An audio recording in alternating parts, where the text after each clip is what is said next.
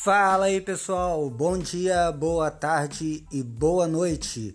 Aqui é o Cristiano Alarcon trazendo um episódio extra de final de semana do seu canal de podcast Um pouco de Tudo. Eu quero deixar aqui com vocês em breve uma entrevista do Olavo de Carvalho, onde ele discorre sobre comunismo, socialismo e os planos de implantação dessas. Uh, desses modos de governo aqui no Brasil. É, quero já deixar de antemão avisado que talvez vocês não consigam ouvir sempre as perguntas. É, se estiverem ouvindo com fone de ouvido, acredito que vai ser mais fácil, mas as respostas falam por si mesmas. Então é isso aí. Grande abraço. Aproveitem, é uma hora de, de entrevista e vale a pena cada minuto. Um abraço.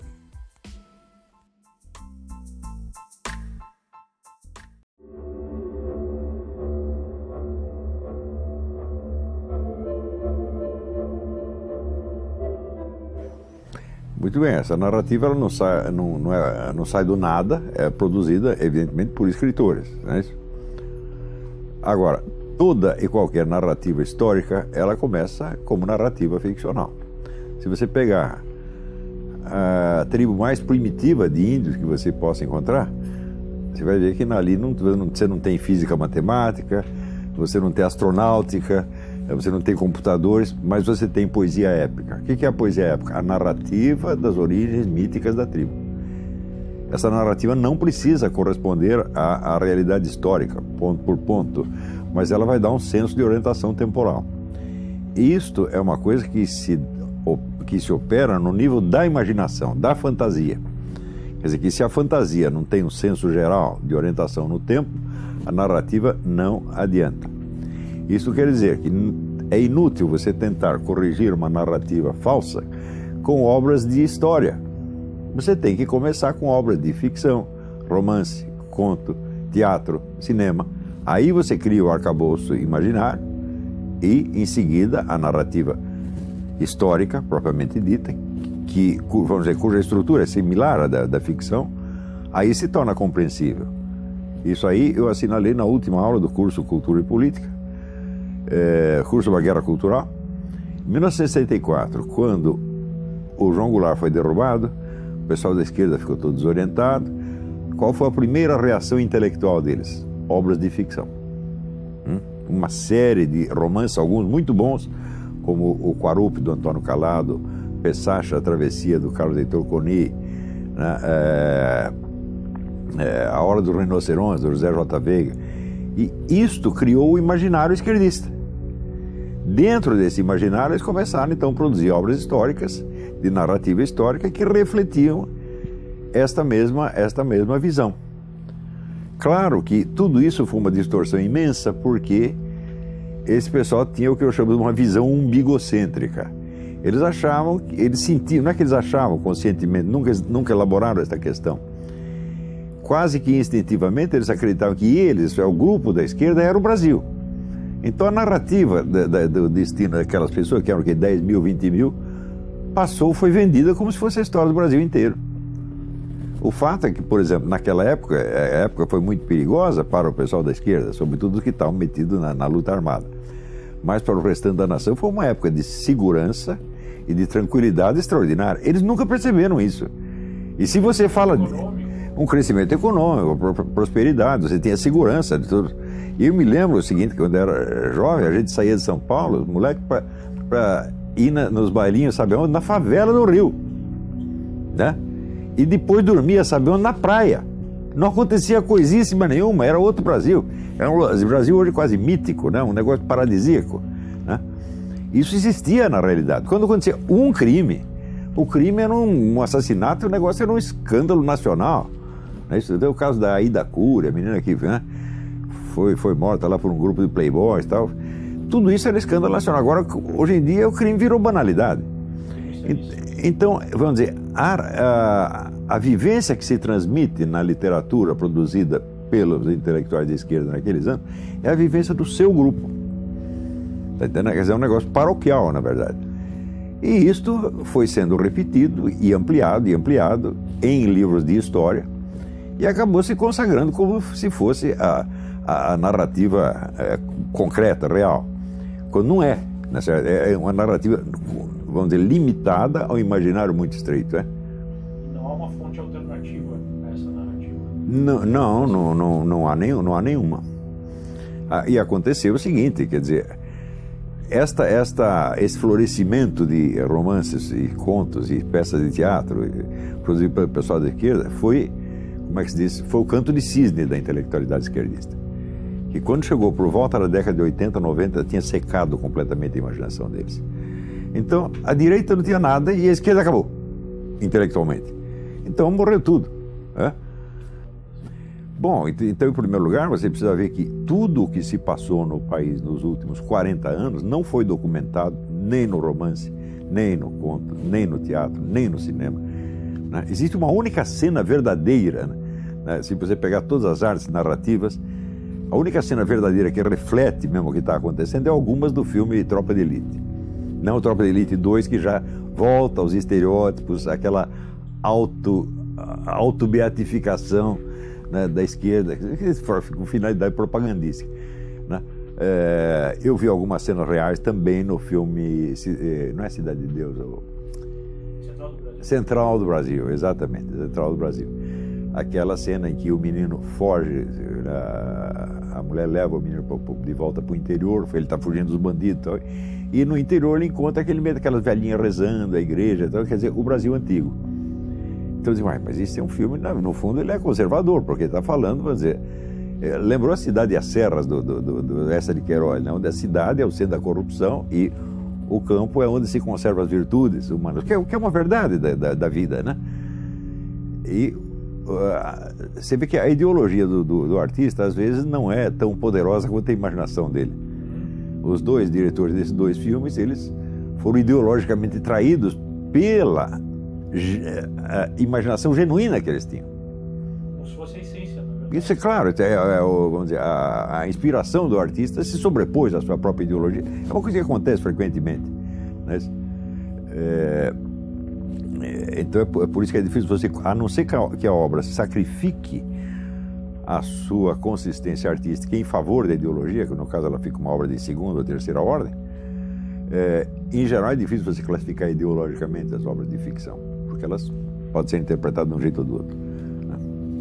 Então, de uma certa forma, é, nós precisamos reconstruir essa narrativa. Sem sombra de dúvida, nós precisamos começar a produzir romances que. Veja, as transformações. Eh, se você compara assim, a riqueza da reação literária da esquerda ao golpe de 64, né, com o deserto que nós temos, de, de, deserto literário dos últimos 40 anos, e você compara assim, o que, que é um golpe militar comparado com todas as mudanças sociais, econômicas, psicológicas eh, que houve nos últimos 40 anos? É nada. E, no entanto, vamos dizer, o golpe militar suscitou toda aquela literatura. E tudo isso que está acontecendo, vamos dizer, é, desmantelamento das famílias, o crescimento do comércio de drogas, é, a destruição da educação, nada disso se reflete na literatura, como se não tivesse acontecido. Então, quer dizer, a imaginação eh, nacional, ela secou, ela está paralisada, ela não reage mais aos acontecimentos. Né? Eu não sei quem foi que disse que os artistas são as antenas da sociedade, eles que têm que captar, mas eles não estão captando nada, por quê? O pessoal da esquerda não pode refletir o que tem acontecido nos últimos 40 anos, sabe por quê? Porque eles são os autores do que está acontecendo. Não são os que estão sofrendo as consequências. Eles não são os que estão sofrendo as consequências. Eles não sofrem consequências nenhuma, está ótimo para eles, né? Ficaram ricos, né? E tem o poder, tem a hegemonia, tem tudo. E eles são os autores do crime, tá Então eles não vão contar o seu, o seu próprio crime, né? A reação seria, poxa, eu roubei e o Sérgio Moro me prendeu. Pois é, exatamente. Você não vai contar essa história, né? Só porque eu roubei, o nego me prendeu, que coisa feia, né? então, eles, e ademais, tem um outro fator externo que é a crise da intelectualidade esquerdista mundial. Que essa também secou. Se você perguntar quantos intelectuais sérios existem na esquerda mundial, eu vejo aí o David Harvey, o Antônio Negri, né? em parte o Tchek, Tchek ele, ele, não é um palhaço, mas ele é doido. Tá é, o Emmanuel Wallerstein tem uns cinco. Né? Então acabou. Se você for na década de 60, tinha 100, 200, 300. Né? Aí a gente chega na era que o Bob Dylan ganhou o prêmio Nobel de Literatura. Exata, exatamente. Né? Então, não há alternativas. Pelo menos, há menos alternativas do que É, eu tô, vou propor, vou lançar campanha Prêmio Nobel para o Zeca Pagodinho. Né? Chega de imperialismo cultural, por que Bob Dylan? Zeca Pagodinho. Né? Mas para isso, é preciso que o sujeito seja um artista mesmo. Um artista é um sujeito que tem a sensibilidade para a realidade concreta. Quer dizer, a imaginação dele é, é excitada pela realidade, não por estereótipo. Agora, se o sujeito aos 17 anos já meter um monte de, de slogan ideológico na cabeça dele e ele vai ver tudo daquele jeito, acabou. Ele pode produzir obras de arte, mas serão obras de arte, vamos dizer, obras de propaganda apenas não entram na história da literatura, não, não fazem parte da literatura. Acontece que, mesmo no tempo em que o Brasil tinha uma produção literária considerável, ela ainda não refletia devidamente a história do país. Você tem rombos, buracos, hiatos, abismos inteiros. Tá certo? Por exemplo, eu não entendo porque nunca se fez uma, uma peça eh, de teatro sobre eh, a independência, o drama da independência, ou o drama da, da abolição da escravatura, ou, a, sei lá, a ruptura entre Zé Bonifácio e, e, e Dom Pedro I. Você tem uma, um monte de situações humanas né, riquíssimas, que nada foi explorado. Nada foi explorado por quê? Porque a esquerda ela diz, dispunha, nos anos 60, dispunha de, eu distingo entre hegemonia intelectual e hegemonia cultural. Hegemonia cultural é simplesmente o domínio das instituições, dos canais, etc. A hegemonia intelectual é o sujeito ter uma concepção abrangente que engole as outras. De modo que todo mundo acaba falando a linguagem dele porque não há outra. A esquerda, nos anos 60, ela tinha ainda hegemonia intelectual. Né? É, então, todo mundo acabava mais ou menos pensando como eles. E certos episódios da, da, da, da, história nacional absolutamente não interessavam para eles, não diziam respeito a eles, não era do, estrategicamente não valia nada para eles, tá certo?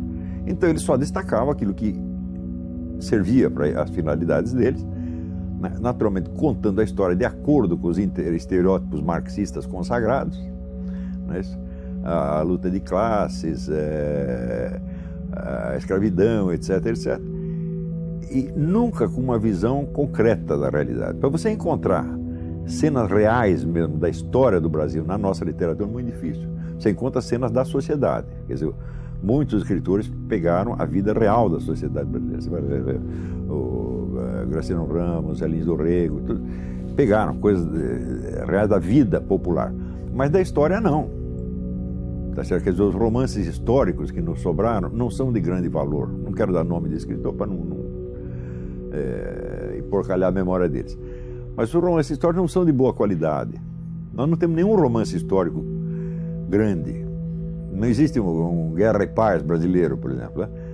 E assunto não falta. Na Guerra do Paraguai, a Batalha de Guararapes, que criou o Brasil, o Brasil nasce na Batalha de Guararapes. Né? A Guerra do Paraguai, que é onde, por assim dizer, o Brasil moderno nasce da Guerra do Paraguai, foi o primeiro instante onde você vê uma consciência popular unificada.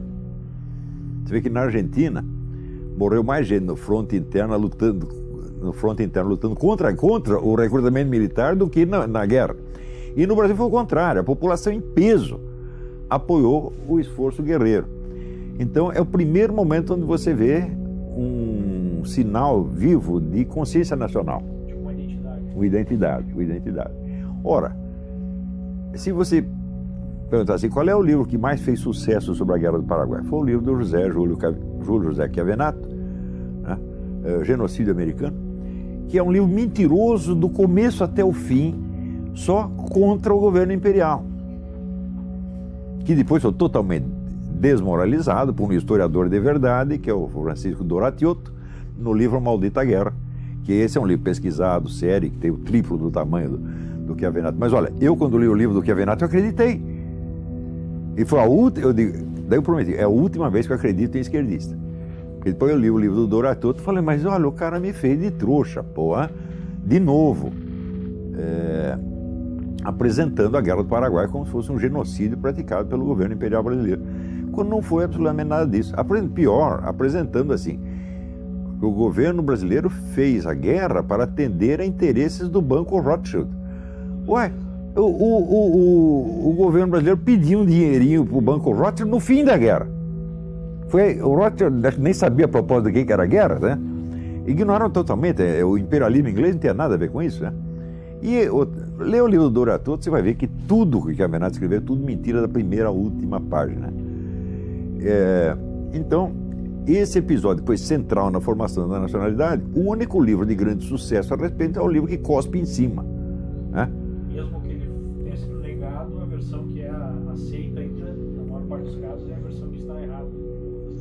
Eu não sei como está hoje. Eu não posso esquecer que eu estou longe do Brasil há mais de 10 anos. Né?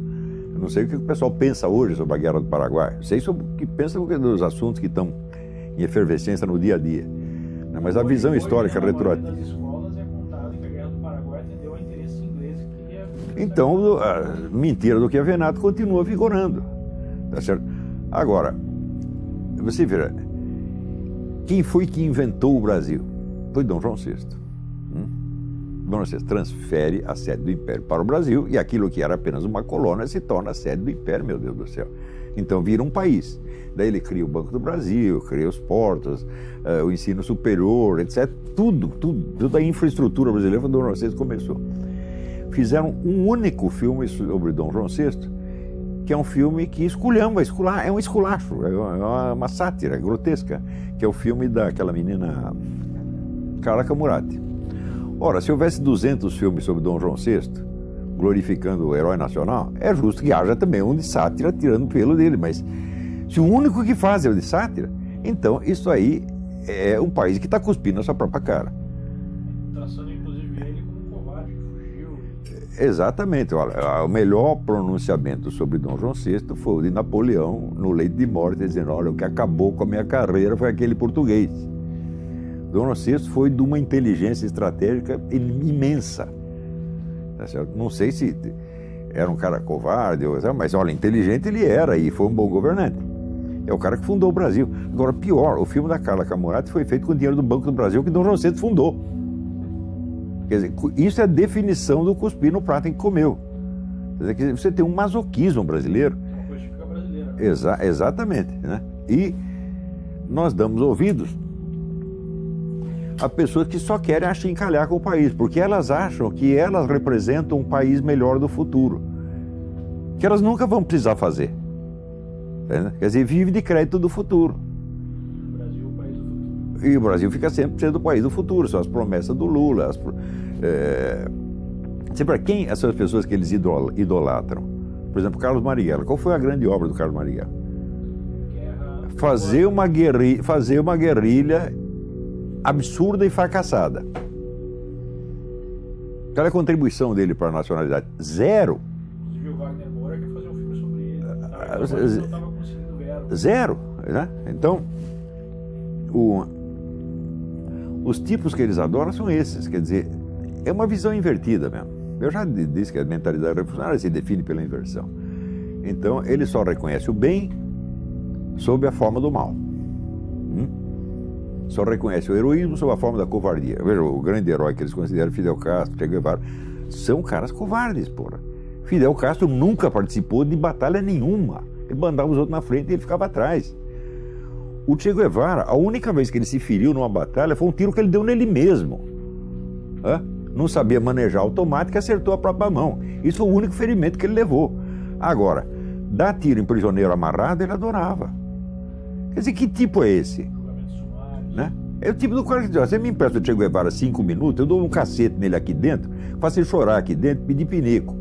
Esse cara não vale nada, né? Não tem sequer valentia física. Eu conheço pessoas na esquerda que tem valentia física. Eu já vi. Né? Zé Dirceu tem valentia física. Eu fui testemunha disso 50 anos atrás. Rui Falcão tem valentia física. E ainda existem esses tipos, mas são tudo septuagenários ou octogenários. O resto agora é um bando de frouxos. Tá da Segunda Guerra, a participação do Brasil na guerra foi honrosa. Você vê que é, os soldados que foram para lá os americanos ficavam impressionados. Falaram, esses caras são loucos, eles não têm medo de nada. Né? Eles iam, metiam as caras e fizeram, tiveram um desempenho belíssimo lá. E isso foi um, também um momento de unidade nacional. Quando os caras voltaram da guerra. Né? Você veja, quando é, a canção do Expedicionário, feita, composta pelo Guilherme de Almeida, que pessoalmente era um frouxo, mas como poeta tinha uma bela imaginação. O que, que é a canção do Expedicionário? Ele pegou versos de canções e poesias populares no Brasil, costurou todos, dando um senso de unidade nacional.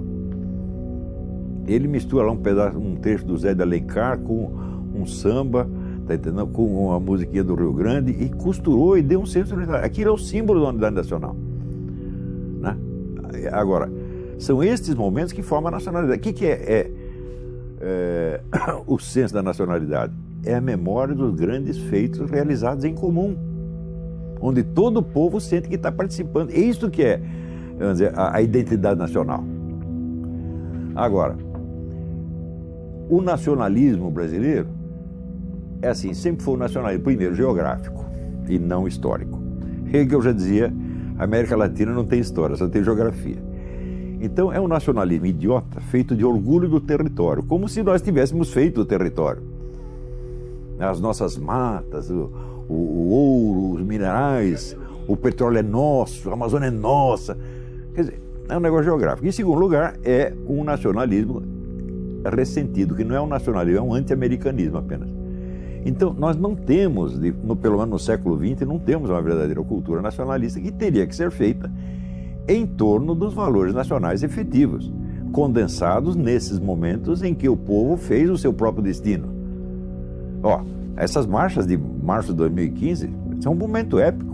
Foi perdido, claro, foi abortado, mas que aconteceu, aconteceu. Né? Então, estes momentos marcam o, o senso da nacionalidade. Não, a República foi uma palhaçada, desde o início. Ó, você vai lá no Rio de Janeiro, você olha o Paço Imperial, que é onde morava o imperador, e depois você vai olhar o Palácio do Catete. O Paço Imperial, o que, que é? Uma velha casa de fazenda, onde o imperador morava com toda a modéstia, sem gastar dinheiro público, fizeram a, a, a República, daí os generais, ah, não, vamos comprar um palácio, vamos ser os gostosões. Começaram a gastar dinheiro público, começou a corrupção desgraçada, que no Império não tinha. Tá certo? E o Brasil caminhou de golpe em golpe, de revolução em revolução e nunca mais estabilizou, não teve cinco anos seguidos de democracia e de ordem, meu Deus do céu. Então você quer saber o que foi a República? Uma bela porcaria. É? é, é Claro, eu não sou idealizador da monarquia. A monarquia fez muito, fez erros monstruosos. Né? E, em primeiro lugar, a perseguição à Igreja Católica. A Igreja Católica no Brasil no século XIX era corrupta, todo padre tinha três, quatro amantes, tinha, né? os filhos do padre, personagem popular. Tá? Chega um sujeito, um núncio apostólico, quer botar ordem no coreto, o que, que o governo faz com ele? Põe na cadeia, pô. Foi Dom Vital. Né?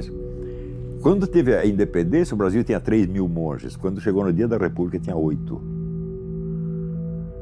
O, o, o, governo imperial não deixava os superiores das ordens religiosas fiscalizar o que estava acontecendo dentro, não deixava fundar novas escolas religiosas. Isso, isso a igreja estava acabando.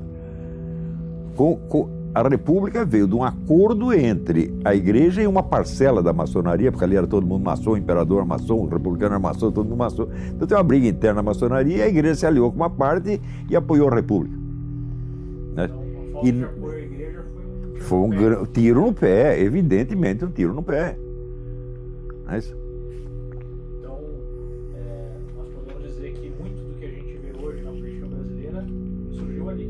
Claro, claro, claro. Você dificilmente encontra no Brasil algum político, algum estadista que tenha uma visão integral do Brasil. Geralmente a visão é paroquial, ele vê um pedacinho que é a classe dele, o grupo dele. Como pessoa da esquerda, ele só vê o seu próprio umbigo. Né? É... Ninguém procura captar o Brasil inteiro. Né? É... Para isso, evidentemente, você não precisa ter viajado o Brasil inteiro. Um pouco de imaginação basta e um pouco de estudo basta para você entender como é que as pessoas sentem. Né? Você vê, por exemplo, você vai no Rio Grande, o Rio Grande tem uma certa consciência histórica. Sabe por que, que eles têm a consciência histórica? Porque a sua história foi condensada numa grande narrativa épica que é do Érico Veríssimo, O Tempo e o Vento. Então você não é, não é obra de história, é uma obra de ficção, mas é a epopeia do Rio Grande. Todo gaúcho leu isso e ele tem isso na memória. Então, você até, você vê, até eu, quando ia no Rio Grande, ouvia os caras cantando no Rio Grande, eu mesmo me emocionava, porque eu me sentia participando da história. Agora, tem isso em São Paulo? Tem isso no Rio? Já não tem mais. O Rio tinha, acabou. Hã? Estado nenhum tem essa, esse senso de, de unidade histórica. Nem em Minas Gerais se encontra muito isso mais. Sobrou só no Rio Grande. A unidade, a concentração do poder substitui o senso de identidade nacional, meu Deus do céu. Quer dizer, se não existe uma unidade de sentimento entre, no povo, alguém tem que criar uma unidade artificial e impor. Por exemplo, Brasília. Brasília, Brasília é uma aberração total. Brasília matou o Brasil. Né? Eu considero o Juscelino Kubitschek uma das maiores bestas quadradas que já houve na história do Brasil. Porque o Rio de Janeiro, ele era a síntese do Brasil. Né? Se você pegar, por exemplo, a literatura brasileira, ela é toda feita de sujeito que saiu do Amazonas, do Ceará, do Rio Grande, e foi parar no, Rio. E naí no Rio você tinha o diálogo entre as várias culturas do Brasil. Né? É, quando mudou para. Claro, claro. Agora mudou, mudou para Brasília, criaram lá um tipo de arquitetura que torna uma manifestação popular quase impossível, porque está longe e os edifícios são dispostos de tal maneira que o povo não tem sequer acesso. Vocês viram isso em março de 2015, não é isso? Agora, se o governo estivesse no Palácio do Catete, ele caía em 24 horas. Tá então criaram uma, uma capital para ser uma ditadura. Existe um livro feito por dois arquitetos soviéticos, cujo nome não me ocorre agora, são dois nomes complicados, que chama Cidade Comunista Ideal. É o modelo de Brasília. E foi isso que eles fizeram lá. Quer dizer, você chama um negro comunista para fazer a capital do país. Ele vai fazer o quê? Uma arquitetura comunista, evidentemente. E acabou virando um símbolo nacional pela falta de outros símbolos nacionais. É um, é um falso símbolo nacional. Brasília não condensa nada da nacionalidade. Você, você vê ali algum sinal da velha arquitetura brasileira? O grande arquiteto que condensa a arte da arquitetura brasileira é o Zanini, não, não o Niemeyer. O Zanini trabalha com material nacional, aliás, só lida com matérias-primas do, do, local, tá certo?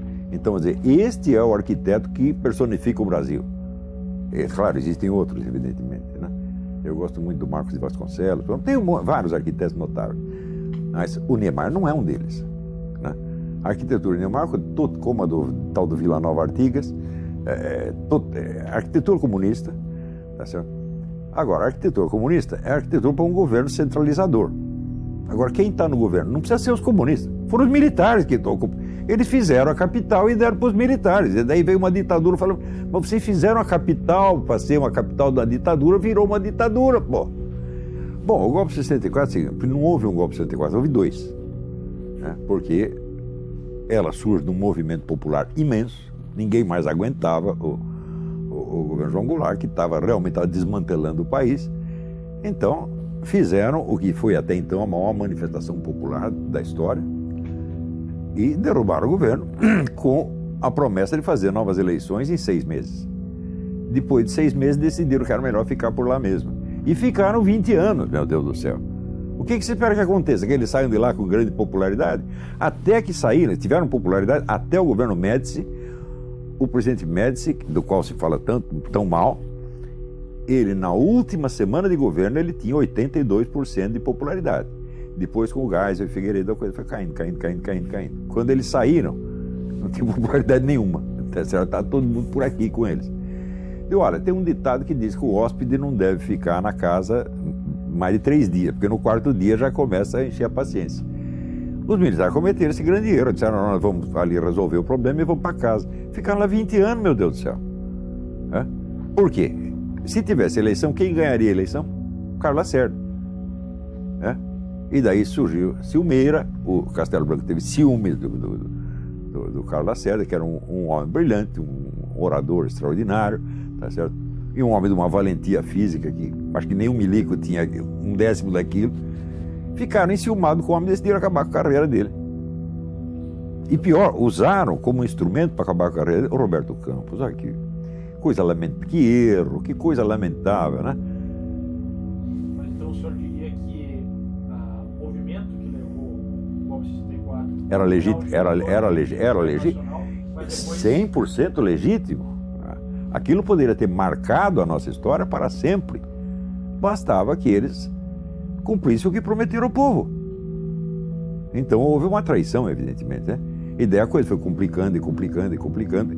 E pior, ao longo de todo esse tempo, eles foram bons na economia, em certas, certos aspectos técnicos. Por quê? Porque eles tinham as pessoas qualificadas, eles tiveram excelentes ministros da economia.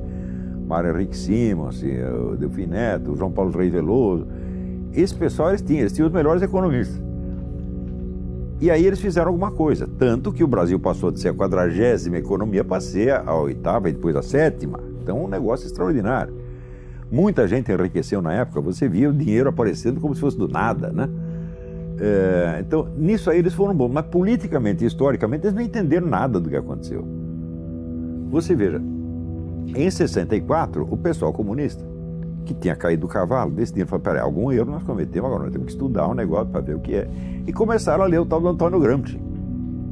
E aos poucos foram mudando a estratégia e adotando né, a, a, as vias estratégicas que acabaram levando, ele, levando os comunistas, primeiro, a ter hegemonia cultural, né?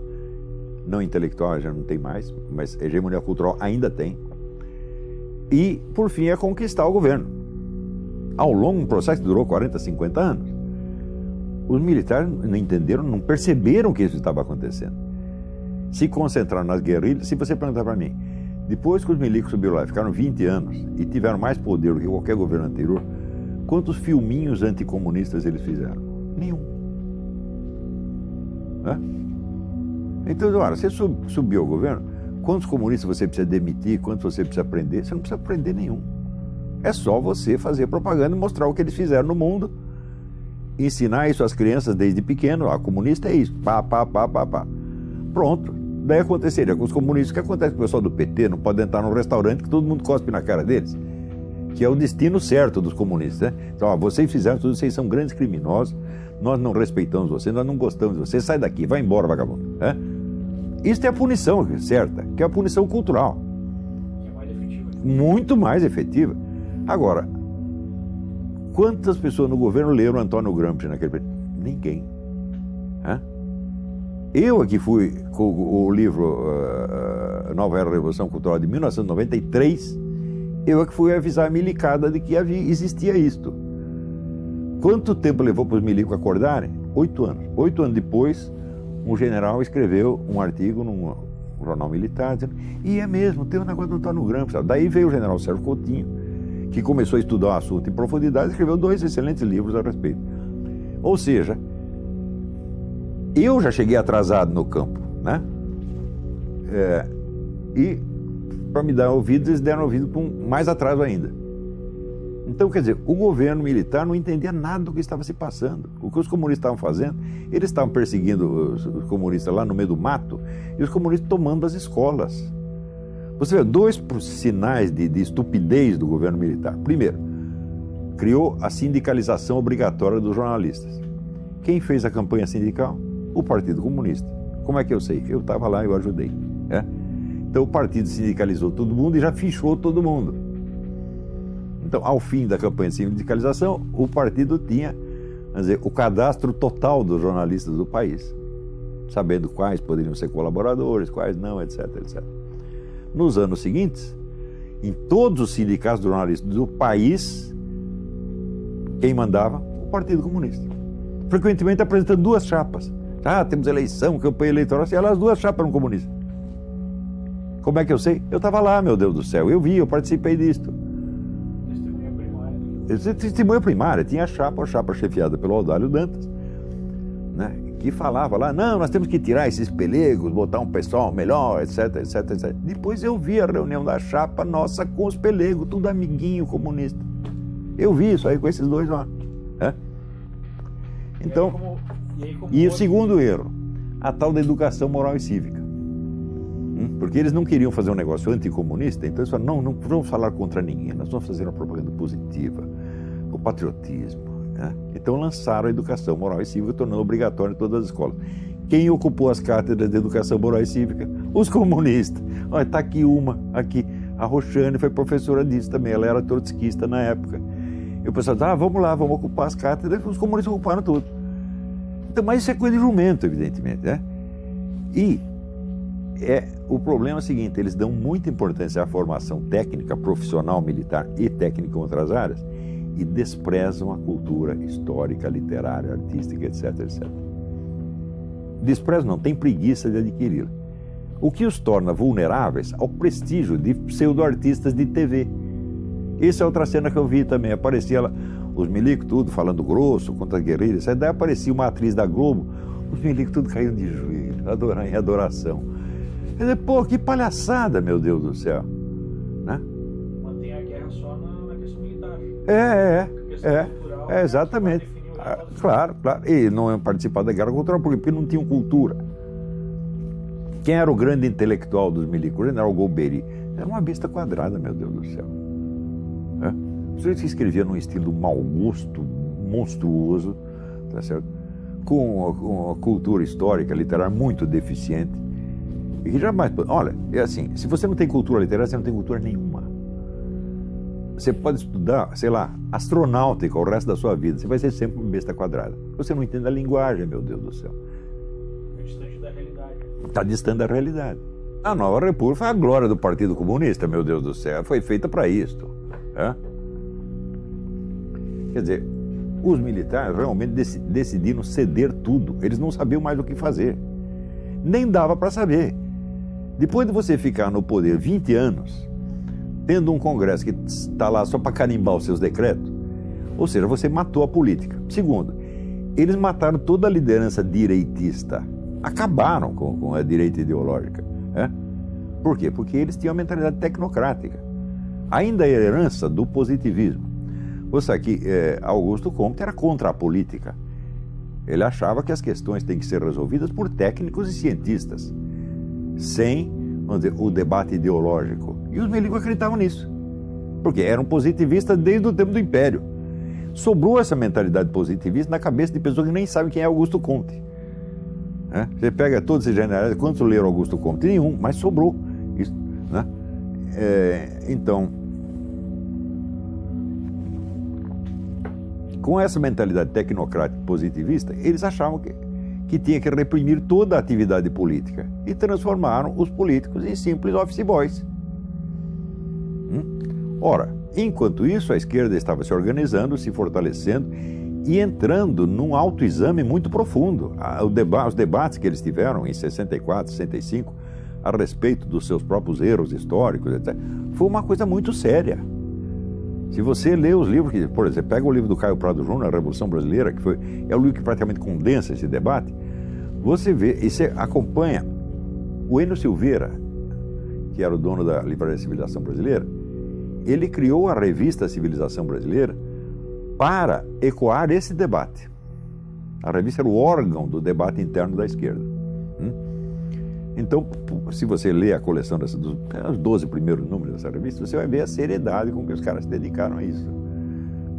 Então, a esquerda estava se organizando e se fortalecendo ideologicamente, culturalmente, estrategicamente, enquanto o governo, os gênios, os golberis, né, desmantelavam ideologicamente a direita. Se concentrando na tecnocracia. Se concentrando na tecnocracia. Então, quando os milicos largaram a rapadura, quem pegou a rapadura? A única força política que existia, que era a esquerda. E veio já com duas caras, como é próprio. Por que, que você acha que marxista, comunista, estuda dialética? Dialética é a arte de você pensar duas coisas ao mesmo tempo, nunca uma só. Então, quando se cria, por exemplo, o, o, o PT e PSDB, já foi com essa ideia. O Lula sintetizou isto há muitos anos atrás, quando ele disse eu e o José Serra inauguramos uma nova modalidade de política. Qual é a nova modalidade de política? Nós dividimos o território. Você governa um pouco, eu governo um pouco, mas é sempre nós. E isso está em vigor até hoje. Quem foi o grande vencedor das eleições, últimas eleições? O PT caiu, quem subiu? PSDB. Ou seja, ainda continuamos, a velha divisão de território continua em vigor. É? A velha divisão territorial continua em vigor. E o que, que disse o FHC a semana passada? O PSDB tem que se unir ao PT para bloquear o avanço da direita. Então, tudo o que foi feito hum, contra o PT, contra o Foro de São Paulo, foi torcido para virar agora o quê? A favor deles e contra a direita, o que eles chamam de a direita. Sim, certamente. Não começa com o comunismo, começa com o positivismo. O regime ideal do Augusto Comte era uma ditadura tecnocrática, uma ditadura apolítica, uma ditadura de cientistas e técnicos. Hum? Então, quando caiu o Império, você vê que no, Império você tinha uma atividade política intensa. Você lê, por exemplo, o texto do Machado de Assis, O Velho Senado, né, onde ele descreve a sua experiência juvenil de repórter político. E você vê o nível das discussões na, na época. Veja o nível dos políticos que tinha na época, o Joaquim Nabuco, né, é, Bernardo Pereira de Vasconcelos. Durante todo o Império você teve uma pleia de, de, de, de grandes talentos na, na política. Né? Na República já começa a cair o negócio. Tá certo? E à medida que este projeto positivista vai se, deter, vai se de, ligado aos militares, mas também absorvido pelo Getúlio Vargas. A ideia do Getúlio Vargas era exatamente a mesma. Né? Quer dizer, o Getúlio Vargas fez o que os milicos tinham querido fazer. Né? Ele procurava ser um governante apolítico. Se você perguntar qual é a ideologia do Getúlio Vargas, olha, te dou um doce se você conseguir descobrir. Você lê os discursos dele, a coleção em cinco volumes chamada Nova Política do Brasil, eu li inteiro até agora, não sei o que, que ele disse ali. Tinha a arte né, do, do embromation. Né? É, então, até Ortega Gasset, que conheceu bem a situação, dizia: olha, ele faz política de esquerda com a mão direita e política de direita com a mão esquerda. Né? É, então, é um sujeito politic, politicamente neutro. Tanto que o Brasil estava com um regime que era parecido com o fascismo e estava lutando contra o fascismo na Europa. Né? Então, até ali, o pessoal comunista não tinha tido um grande relevo. Né? Eles cresceram ao mesmo tempo com o movimento integralista. Os dois baseados em modelos europeus. Não tinha nada a ver com a situação nacional, não respondiam à situação nacional, exceto de maneira estereotípica, né? aquela cultura de, de papagaio e macaco, né? verde e amarelo, do, do, dos fascistas, dos integralistas, né? e a cultura com o discurso idiota da luta de classes, é, da, da, é, também importada da Alemanha, né? através da França. Então, até aí você só vê alienação. Pessoas que estavam prestando atenção no que acontecia mesmo eram muito poucas. Né? Os comunistas começam a ter força a partir de 64. Ou seja, apesar de existir o Partido Comunista e ter uma empresa no Brasil, ela não era relevante. Não, o Partido Comunista não tem, ele era assim, elegia dois, três, quando elegia três deputados era uma glória. Né? Então era uma força irrelevante. O Partido Comunista começa a ter importância na hora em que ele descobre a hegemonia cultural. Entendeu? O Antônio Gramsci descobriu o óbvio, quer dizer, quem domina o imaginário popular domina a mente popular, quem domina a mente popular denomina, domina a conduta política, que é assim, o efeito do efeito do efeito do efeito. Então eles se dedicaram seriamente a ocupar o quê? As universidades, o movimento editorial, a condensar no grupo deles todo o prestígio cultural existente e boicotar os adversários, que faz, isso faz parte da estratégia do Gramsci, não deixar o, o inimigo falar. Hum? Então, por volta dos anos 70, 80, eles já tinham a hegemonia cultural completa. Eles dominavam, por exemplo, toda a mídia. Isso é um negócio fantástico.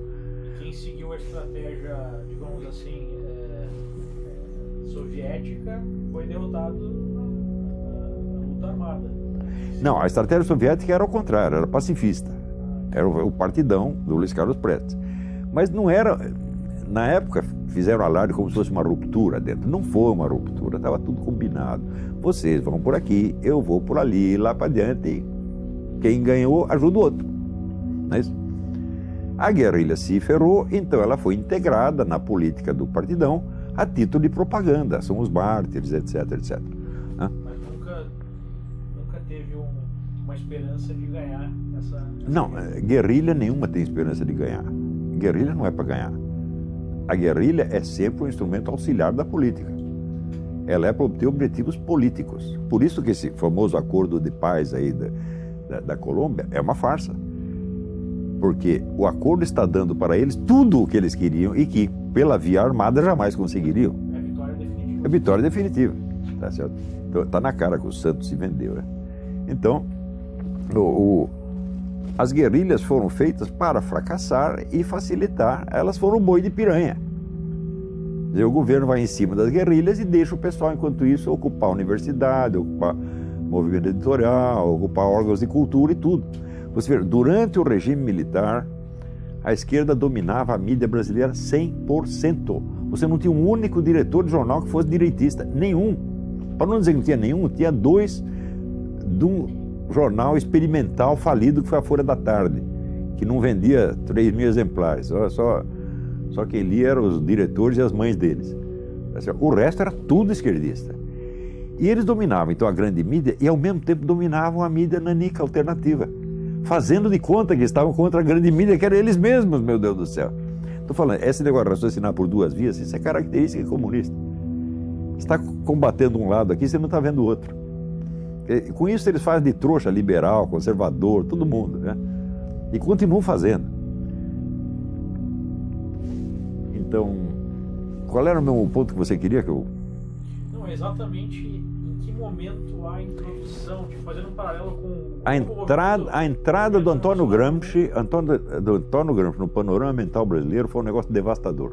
Foi esse o ponto marcante. Sem, então, sem sombra de dúvida. O golpe de 64, tá certo? É, deu a eles vamos dizer, a chance desse reexame em profundidade, de uma reestruturação completa que passou totalmente despercebida do governo. Porque esta não era a função, evidentemente. Né? Então, você vê, um governante comunista que é eleito democraticamente num sistema democrático normal, ele tem a função dupla. Ele tem satisfações a prestar aos seus eleitores de modo geral e ao seu partido em, em especial. E as duas coisas são conflitantes, evidentemente. Tá então, no caso do Lula, ele não foi eleito para implantar o socialismo. Todo mundo disse isso. Você pega os documentos internos do partido, ninguém disse para o Lula transformar o Brasil num, num país socialista. É absolutamente impossível. Tá? Então, qual era a função dele? Primeiro, fortalecer o partido, a esquerda, acumular poder. Através do quê? Do roubo. Isto, muito antes do PT chegar ao poder, eu dizia o seguinte: você quer ver o que é corrupção? Põe o, poder, põe o PT no poder. Porque a obrigação número um dele vai ser roubar para fortalecer o partido. E ele vai fazer, cumprir essa obrigação. Hum? Então, não foi um desvio das metas do PT, foi o cumprimento exato do programa. E segundo, fortalecer a esquerda latino-americana através do Foro de São Paulo. Ele cumpriu as duas missões brilhantemente. Ninguém reclamou, só reclamaram quando começou a doer no bolso, mas aí já era tarde, já tinham roubado tudo. Qual é a origem dos dois? O Chaves é um oficial das Forças Armadas. Ele tinha apoio militar. O Lula não tinha. Os milicos não estavam contra ele, mas também não estavam a favor, não iam dar um tiro para defender o Lula. Você acha que o milicado ia sair fuzilando o povo na rua só para defender a glória do Lula? Não ia fazer isso. Então, a organização que ele tinha era uma organização de tipo eminentemente cultural, tá certo? E civil, ONGs, etc, etc. Isso era tudo que ele tinha. Então, meios de tomar o poder, de se impor pela violência, ele nunca teve. E o programa não era este. Você sabe que é, o pessoal que não entende, nunca estudou o assunto, acha que é o seguinte: o comunismo, o sujeito toma o poder e diz agora é o comunismo, turma, agora toda a propriedade é estatal. Isso só na cabeça de jumento.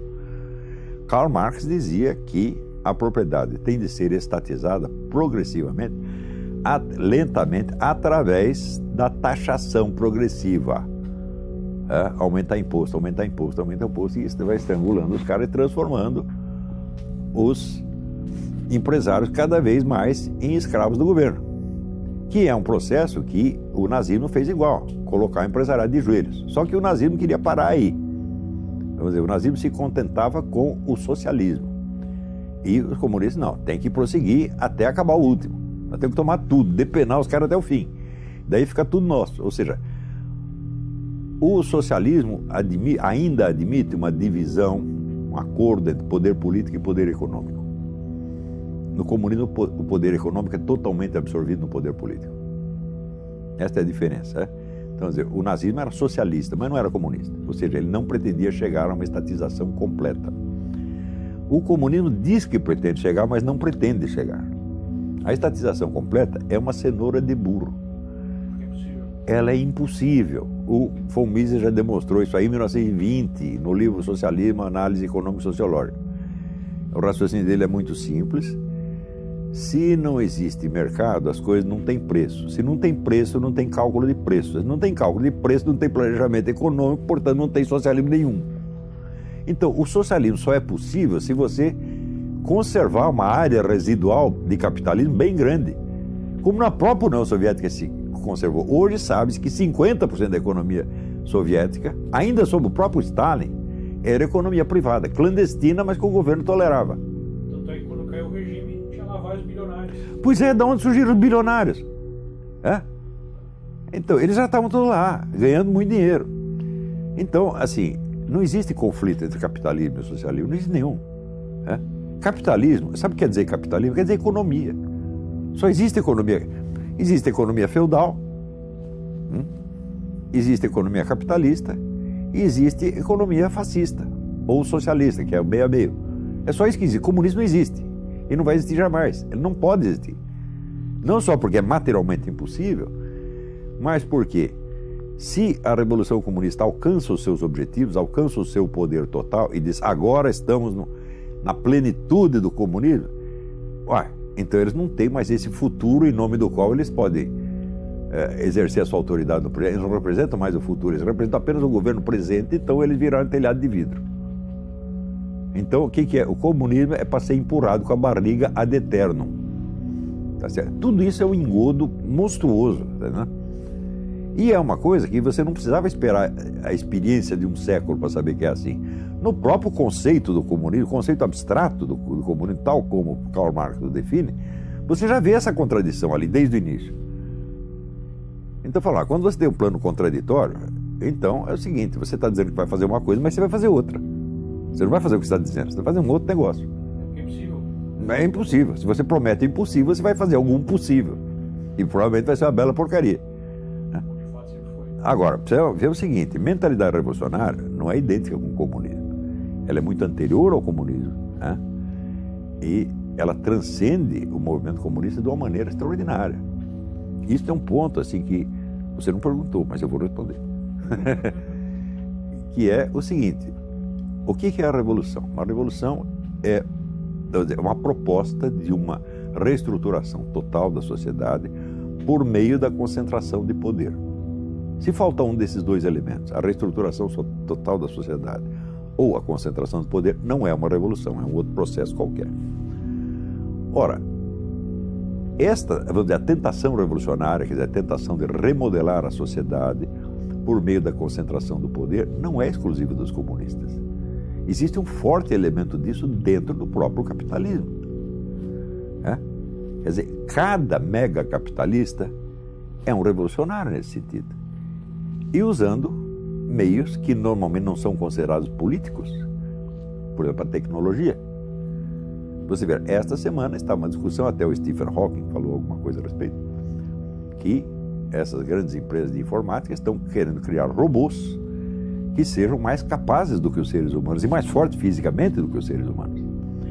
Então daí surge o negócio mitológico, os robôs dominam os seres humanos.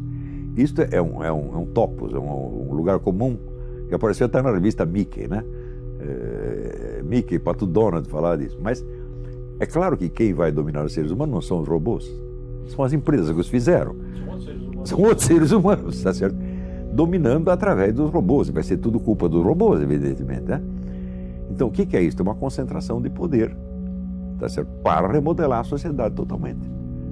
Outra, outra coisa, as empresas automóveis estão anunciando que por volta de 2025 não haverá mais carros dirigidos por seres humanos. Todos os carros serão inteligentes. O que significa isto? Todos os carros estarão ligados a uma vasta central informática e esta central saberá para onde todo mundo está indo. E ela poderá parar qualquer carro a qualquer momento. Stalin nunca teve esta ideia. Se contassem isso para o Stalin, dizia, oh meu Deus, é isso que eu estou procurando. Então quer dizer que uma empresa capitalista pode realizar dizer, uma concentração de poder muito maior do que o socialismo jamais imaginou. Né? E hoje, todos querem isto. Então voltamos ao Schumpeter. Joseph Schumpeter, economista austríaco, diz o seguinte: quem vai liquidar o capitalismo não são os proletários, são os capitalistas. Já existe essa tecnologia, né, professor? Se pegar o próprio Google, ele tem acesso a um comportamento, a um nível. Eu vi uma palestra do diretor do Google, onde dizia: nós não queremos, é, nós não queremos é, responder para as pessoas as perguntas que elas têm. Nós queremos responder para as pessoas as perguntas que elas nem sabem que elas têm. Sim. Porque com os dados que nós temos, nós podemos entender essa pessoa melhor do que ela mesma. Pronto. o que, que, é isso aí? A mentalidade, é o supra-sumo da mentalidade revolucionária. Então, Veja, o problema dos liberais conservadores brasileiros é que eles estão sempre atrasados 50 anos. Eles ainda estão achando que o problema é assim, é a economia de mercado versus a economia estatizada. Eu falo, não, isso aí era o problema 50 anos atrás.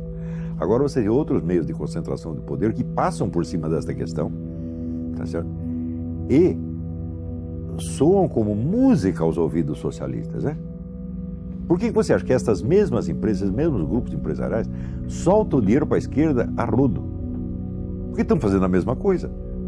Sim, a campanha da Hillary já recebeu de Wall Street mais de 200 milhões de dólares e a do Trump 13. Claro, claro. Agora, é, o próprio Peter Thiel, que é um dos grandes capitalistas modernos, o cara que ajudou a formação da maioria dessas empresas como o Facebook, ele fez, escreveu um livro chamado Zero to One, vamos cortar com essa bobagem de concorrência. O objetivo de uma empresa, quando ela nasce, se ela realmente vai dar dinheiro, é ser monopolista. Sim, sim, sim. E é controlar tudo.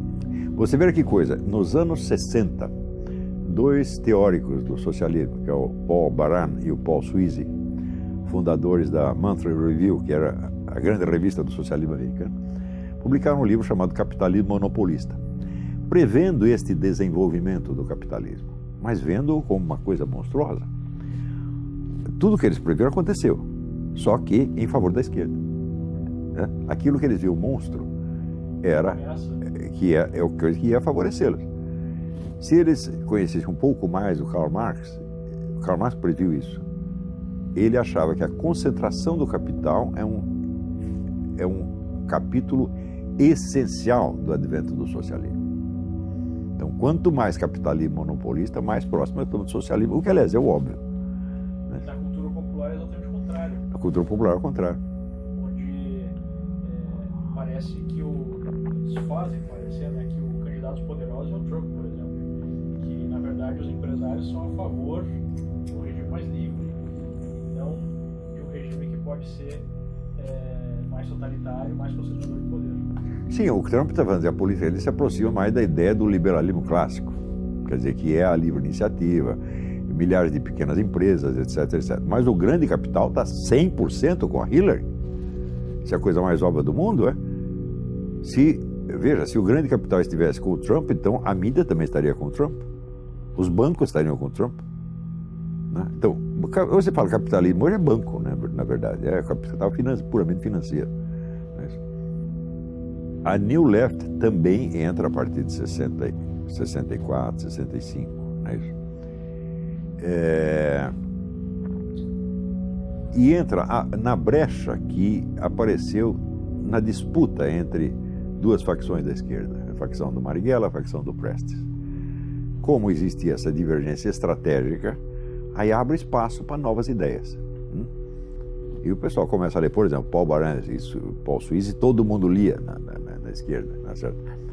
E através desse você vai tomando contato com outros, né?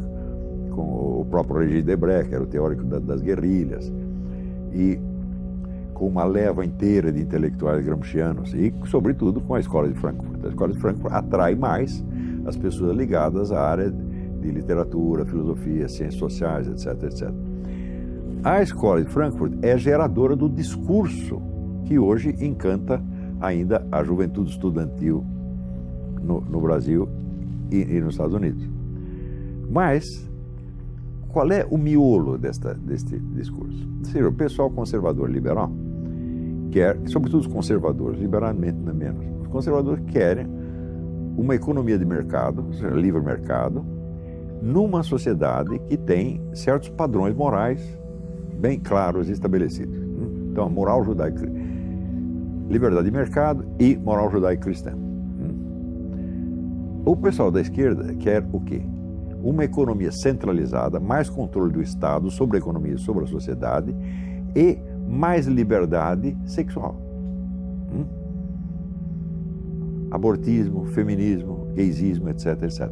Ou seja, a liberdade para os aspectos lúdicos da existência e para mais nada. Né? Tem o controle total da economia, da sociedade, da educação, da conduta das pessoas, mas nós deixamos elas fazerem sexo à vontade. É?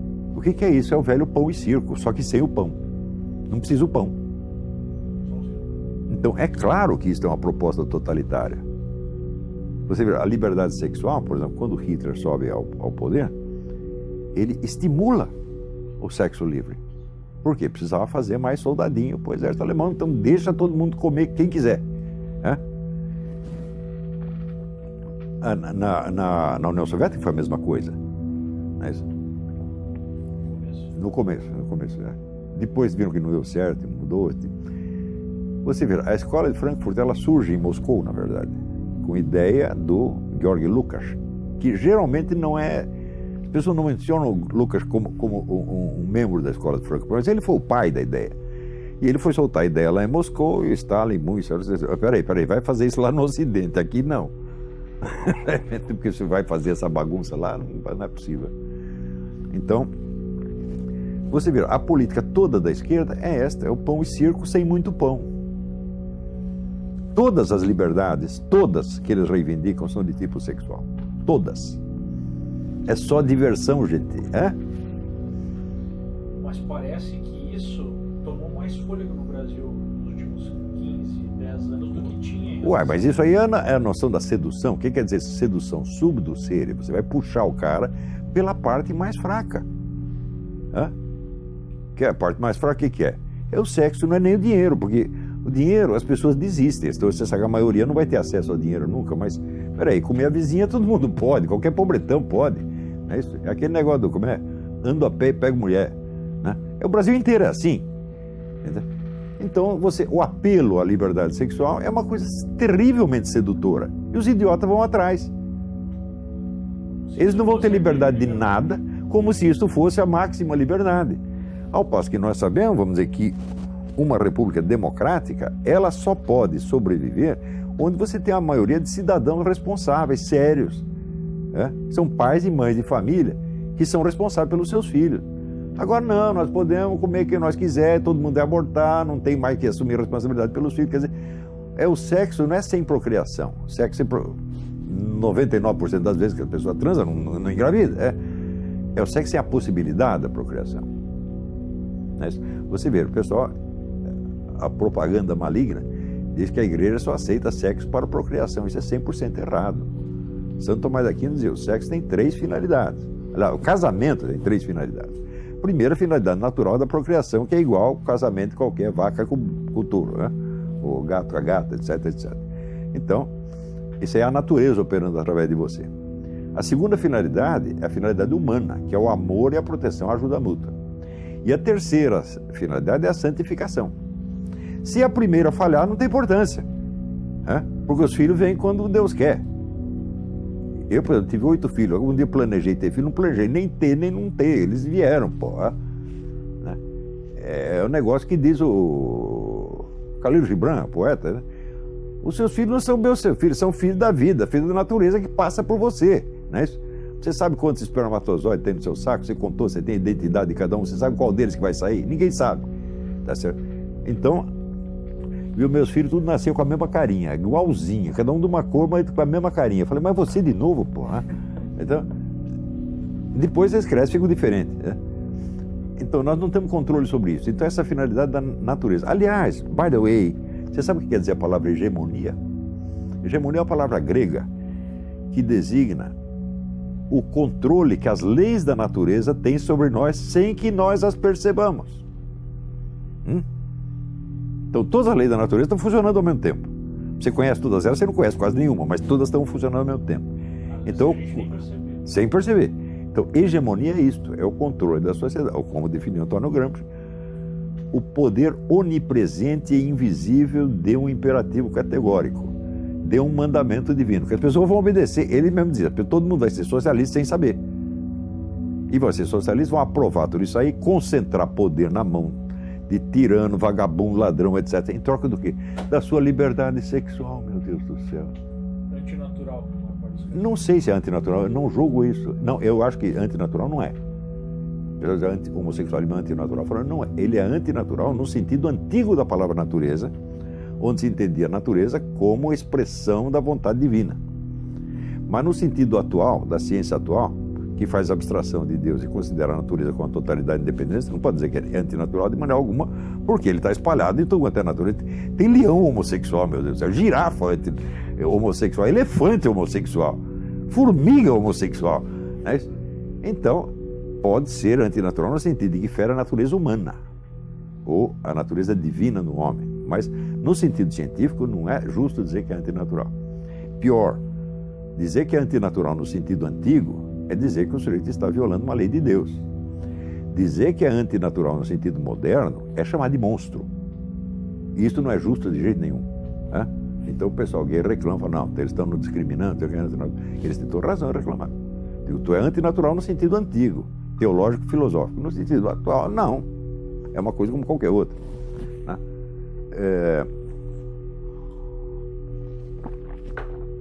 Então, quer dizer, o pessoal aceitar ser dominado totalmente em troca de liberdade sexual, é mais só um imbecil. Não é isso? Porque a sua vida sexual ocupa quanto da sua vida? Hum? Quantos minutos dura o prazer sexual? Um minuto? Dez segundos? Quinze segundos? Quer dizer, por causa disto você vai ceder tudo. Hã? É melhor você renunciar um pouco, controlar um pouco, né? Dizer, baixa a bola um pouquinho e conserva as suas demais liberdades, meu Deus do céu.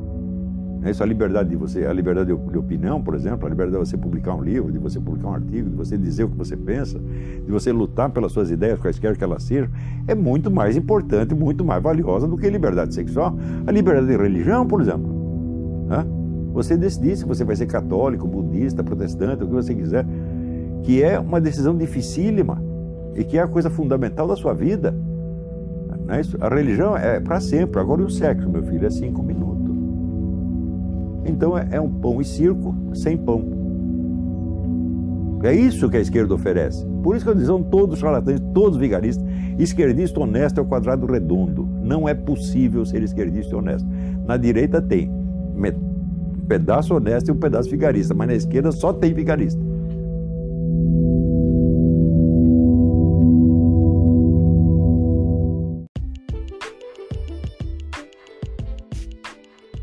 Fala aí pessoal, estamos de volta. Espero que vocês tenham curtido bastante aí essa aula do Olavo de Carvalho. É, quero dizer que ele é uma pessoa extremamente importante para o Brasil. Se hoje a gente tem é, a possibilidade de ver a esquerda desmoronando todo esse plano maligno aí de implantação do socialismo no Brasil, é graças muito ao Olavo de Carvalho que tem formado é, pessoas aí, pensadores, formadores de opinião, é, alguns jornalistas que já estão é, retomando aí as redações aos poucos, né? e também pessoas comuns como eu e como tantos outros que são influenciados grandemente aí pelos pensamentos desse grande filósofo brasileiro. Grande abraço, recomendo que busquem, vão lá no YouTube, digitem Olavo de Carvalho, ele tem o canal dele e ouçam bastante as ideias do Olavo de Carvalho. Eu tenho certeza que vocês vão abrir muito a mente, entender muita coisa que está acontecendo. Isso aí, um grande abraço e até o próximo episódio.